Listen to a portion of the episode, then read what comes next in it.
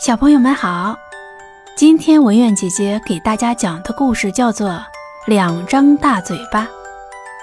小青蛙和河马都有一个大大的嘴巴，可是大家都不喜欢小青蛙的大嘴巴，却喜欢河马的大嘴巴，这让小青蛙很生气。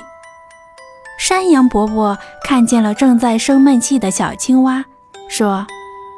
你想知道为什么同样是大嘴巴，大家都不喜欢你，而喜欢河马吗？小青蛙委屈地说：“我当然想知道。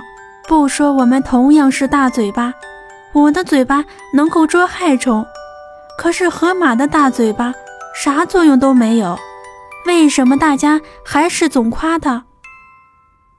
山羊伯伯叫来了河马。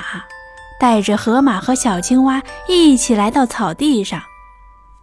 草地上有一只小孔雀，小青蛙看见了小孔雀，嘲讽地说：“是小孔雀呀，你真不害臊，怎么光着屁股就出来了？”小孔雀听了，气得哇哇直哭。他说：“嗯，小青蛙，你真是个讨厌的大嘴巴。”河马却对小孔雀说：“小孔雀，你的花衣裳真是太美了。”小孔雀听到了夸奖，顿时不哭了。